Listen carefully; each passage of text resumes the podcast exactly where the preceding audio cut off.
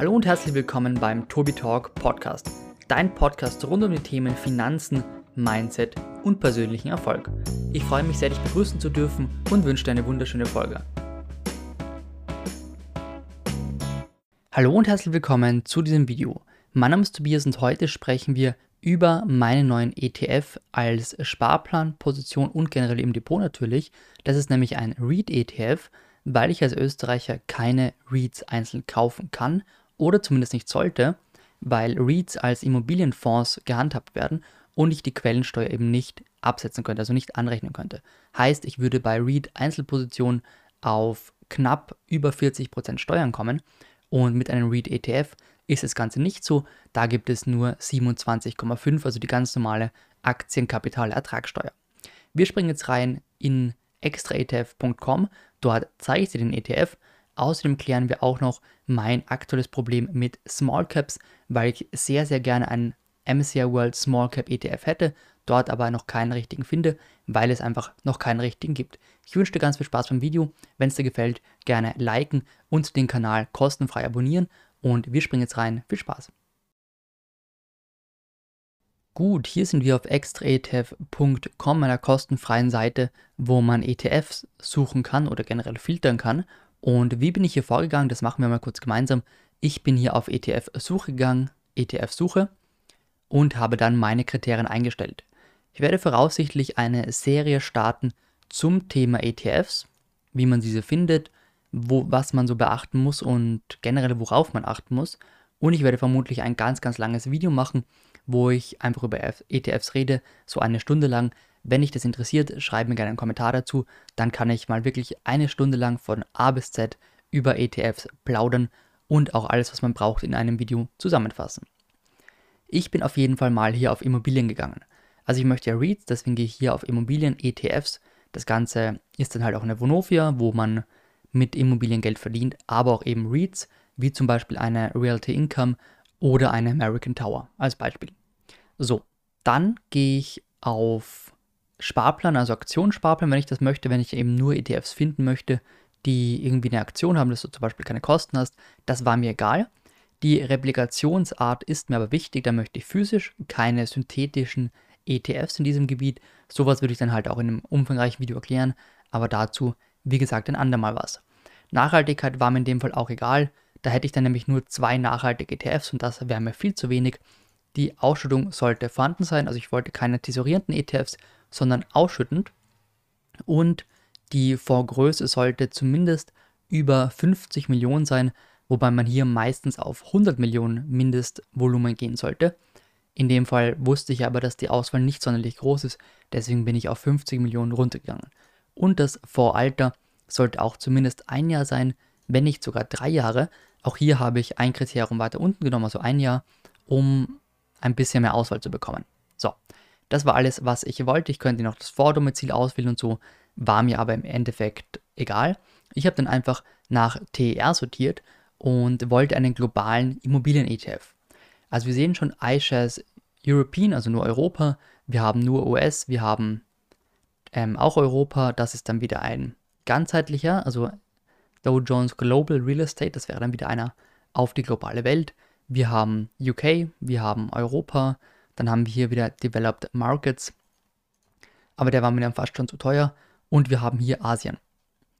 Wenn wir uns dann mal hier den iShares US Property anschauen, mit 0,4% Kostenquote, da ist mir sofort aufgefallen, dass die Verteilung relativ ident war.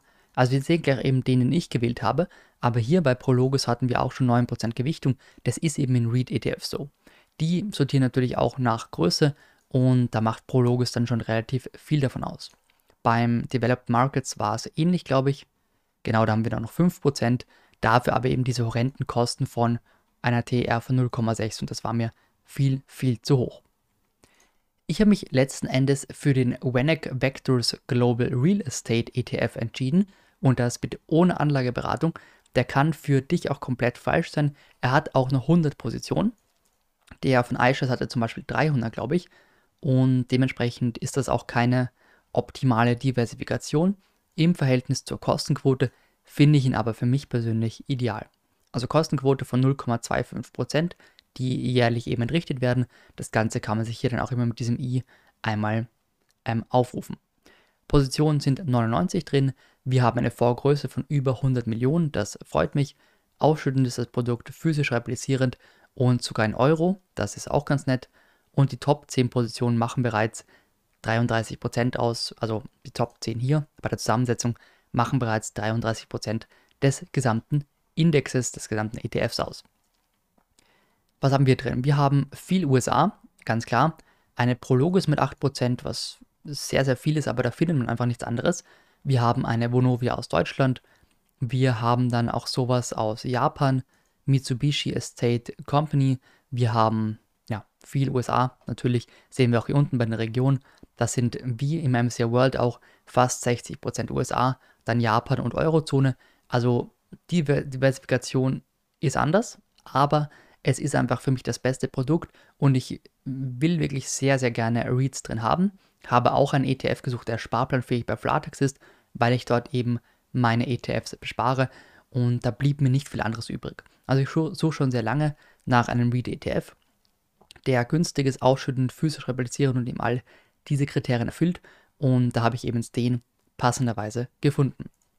Zum kurzen Überblick. Also der Kurs und sowas ist für mich relativ irrelevant, weil ich den sowieso bespare. Wir können uns aber einmal die Performance anschauen. Wir sehen hier im Januar 2019 hat das Ganze gestartet. Der wurde schon im Jahr 2011 aufgesetzt, habe ich gesehen. Also vielleicht ist der erste 2019 in Europa handelbar, das kann durchaus sein. Ich weiß nicht, warum hier nur 2019 angezeigt wird, aber es kann natürlich sein, dass der erste 2019 wie gesagt, in Deutschland oder in Europa handelbar ist.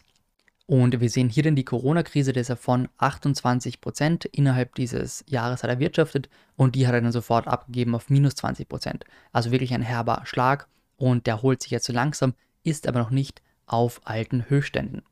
Die Performance sehen wir hier. Wir haben seit der Auflage, das war 2011, wie gesagt, ungefähr 7,6 Prozent und über die letzten fünf Jahre nur 3,6%. Prozent. Also wirklich, wirklich nicht viel. Dafür aber für mich eine gute Diversifikation. Also ich werde diesen ETF maximal mit 5% Depotgewichtung dann drin haben, aber es passt doch sehr gut. Zu den Ausschüttungen. Ist ein ausschüttendes Produkt und wir haben vor allem ein durchschnittliches Dividendenwachstum von 13%. Denn hier werden die kompletten Dividendenausschüttungen addiert und dann eben geschaut, ob diese im Jahresvergleich wachsen oder eben auch nicht. Und wir sehen, das sieht eigentlich ganz gut aus. Das heißt, da sind eben Positionen drin, die stark erhöhen. Wenn jetzt mal Prologis komplett die Dividende streichen würde, dann würde man das natürlich auf jeden Fall merken hier mit 8% Depotgewichtung. Also das muss einem bewusst sein. Wir sehen hier auch die Ausschüttungen. Seit 2011, wie gesagt, sieht man das Ganze und seit 2019 dürfte er, wie gesagt, hier handelbar sein. Anders kann ich es mir nicht erklären. Und da hatten wir zunächst 1,38 Euro, das war eine Ausschüttungsrendite von knapp 4% und 2020 hatten wir 1,50 Euro. Das Ganze hier auch in Prozent. Also wir sind so bei knapp 3 bis 4% Ausschüttungsrendite. Könnte man sich natürlich hier auch ausrechnen, wenn man sich mal die Kurse von 2011 anschauen würde. Ist ja für jeden zugänglich. Der ETF schüttet im März, Juni, September und Dezember aus. Das ist mir auch relativ egal, wann die Ausschüttung kommt. Viermal ist mir mal lieber als einmal. Aber ja, im Endeffekt ist es dann halt so, wie es ist. Wir können uns hier auch die Analyse anschauen. Dann können wir nämlich schauen, wie viele große Unternehmen drin sind. Also das wären 45 Prozent, die hier eine große Marktkapitalisierung haben. Wir haben sogar 0,07 Prozent Mikrounternehmen, also das dürfte dann eine Position sein. Wir haben ein paar Small Caps und auch ein paar mittelgroße Mid Caps. Und was wir unten sehen, genau, also aufs ganze Portfolio das KGV von 28 was man jetzt damit anfangen möchte, sei eben dahingestellt. Das könnte man jetzt auch vergleichen mit den letzten Jahren, wenn man die Daten findet. Die sind aber nicht ganz so leicht auffindbar und im Endeffekt ist es doch egal, wie hoch das KGV aktuell ist. Wenn ich das in einem ETF habe, also dann kaufe ich den, wenn ich möchte oder besparen, da sehe ich jetzt nicht unbedingt das große Problem. Dividendenrendite aktuell 3,4% und hier könnte man auch das KBV und das KCV ablesen und auch das Wachstum pro Jahr prognostiziert eben auf dieses Jahr. So, hier drüben, das ist für die meisten wahrscheinlich nicht von Relevanz, haben wir die Risikokennzahlen, die kann man mal auf ein Jahr einstellen. Ich nehme hier fünf Jahre. Dann sehen wir zum Beispiel die Sharp Ratio, die gibt deine Rendite im Verhältnis zum Risiko an und um wie viel höher oder wie viel besser die einfach zum Girokonto mit null Rendite, also zum risikofreien Zinssatz von null. Das heißt, je höher die Sharp Ratio, desto besser ist die Rendite im Verhältnis zum Risiko im Vergleich eben hier zu einer Nullverzinsung. Und da sind wir bei 0,3. Das ist nicht sonderlich stark, kann ich ganz klar sagen. Wir haben aktuell dieses Jahr ein Zweier Sharp Ratio, das wäre schon besser. Aber sowas müsste man halt mit anderen ETFs vergleichen. Wir haben hier eben eine, ein Nischenprodukt, wir sind hier nur im Read-Bereich. Also ein MSCI World ist natürlich deutlich, deutlich stärker bei sowas, zumindest im langfristigen Vergleich. Der hat natürlich eine langfristig höhere Sharp Ratio als ja, ein Immobilien-ETF zum Beispiel. Dann haben wir ein Beta von 0,96. Da ist die Erklärung auch etwas unterschiedlich zu meiner generellen Finanzierungserklärung. Also da müsste man mal abwägen, was da genau stimmt. Prinzipiell gibt nämlich das Beta an, wie stark schwanket das Produkt oder die Aktie im Vergleich zum Marktrisiko. Das Marktrisiko wäre 1. Und wenn jetzt der ETF oder die Aktie an sich ein Beta von 1,3 hat, wie zum Beispiel Apple, da wären wir bei 1,3, dann schwankt die Apple-Aktie tendenziell stärker, also sie bewegt sich mit dem Markt, aber sie schwankt tendenziell stärker nach oben und nach unten als der Markt, weil 1,3 höher als 1 ist. Wenn du hier bei 0 bist, also 0,9 zum Beispiel, dann schwankt in diesem Fall der ETF mit 0,96 ein bisschen weniger stark als der Markt. Dann muss man sich immer entscheiden, was ist der Markt natürlich, also normalerweise ein ganz, ganz globaler ETF, ein ganz globaler Index. Und da ist man hier schon relativ gut bedient, wenn das Beta unter 1 ist, weil man dann einfach weniger Schwankung hat. Das ist so prinzipiell mal jetzt die ähm, Erklärung dazu. Das könnte man sich ja anschauen, auch die Volatilität und den maximalen Drawdown von knapp 30% innerhalb der 5 Jahre. Und im Wesentlichen war es das auch von diesem Produkt. Also hier könnte man das Factsheet auch sich durchlesen. Habe ich natürlich gemacht würde ich auch jedem empfehlen, bevor er hier sich diesen ETF ins Depot legt. Da sehen wir nämlich auch, dass der hier 2011 bereits aufgesetzt wurde und vermutlich erst im Jahr 2019 in Deutschland handelbar gemacht wurde. Generell aber ein sehr spannender ETF, den ich jetzt wie gesagt per 100 Euro pro Monat ab Mai 2021 im Portfolio habe. Nun möchte ich noch ganz kurz auf meine Small Cap Suche zu sprechen kommen. Ich will nämlich auch einen Small Cap ETF drin haben und dafür habe ich mal MSCI World Small angegeben, also für Small Cap. Und es gibt genau zwei ETFs. Ich habe auch auf anderen Seiten gesucht und gegoogelt, aber es gibt einfach keine anderen Small Cap ETFs, die die ganze Welt abdecken. Natürlich könnte ich sagen, ich möchte einen ausschüttenden USA Small Cap ETF oder nur Europa. Das mag ich aber nicht. Ich möchte wirklich einen, der die ganze Welt abdeckt und dafür bin ich auch bereit, 0,4% Gesamtkostenquote zu tragen. Das wäre mir recht. Wir sehen eben diese beiden und die wären perfekt. Also die sind optimal, auch von den Werten würde ich mir beide ins Depot legen. Dann sehen wir aber Ausschüttung, nein. Also tesorierend sind diese Produkte und dann passt einfach nicht, weil ich möchte nur ein ausschüttendes Depot und dementsprechend muss ich hier warten, bis ein ETF-Anbieter einen ausschüttenden MCI World Small Cap auflegt und sofern die Gesamtkostenquote dann auch unter 0,5% ist, lege ich den mir mit ziemlich hoher Wahrscheinlichkeit auch ins Depot. So, das war ein etwas umfangreicheres Video zum Thema ETF-Suche. Wie gesagt, mache ich gerne mal so ein richtig, richtig langes Video, eine Stunde, zwei Stunden, wie auch immer, zum Thema ETFs, dass das wirklich eine Schritt-für-Schritt-Anleitung für jeden ist, wo ich alles erkläre. Schreibe mir das gerne in die Kommentare, es nicht ist natürlich auch recht.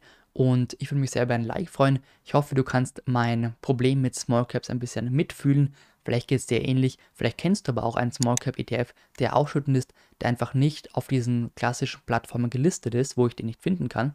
Dann auch gerne in die Kommentare. Würde mich sehr über einen Daumen nach oben freuen, über ein Abo und wir sehen uns im nächsten Video. Mach's gut, bis dann und ciao.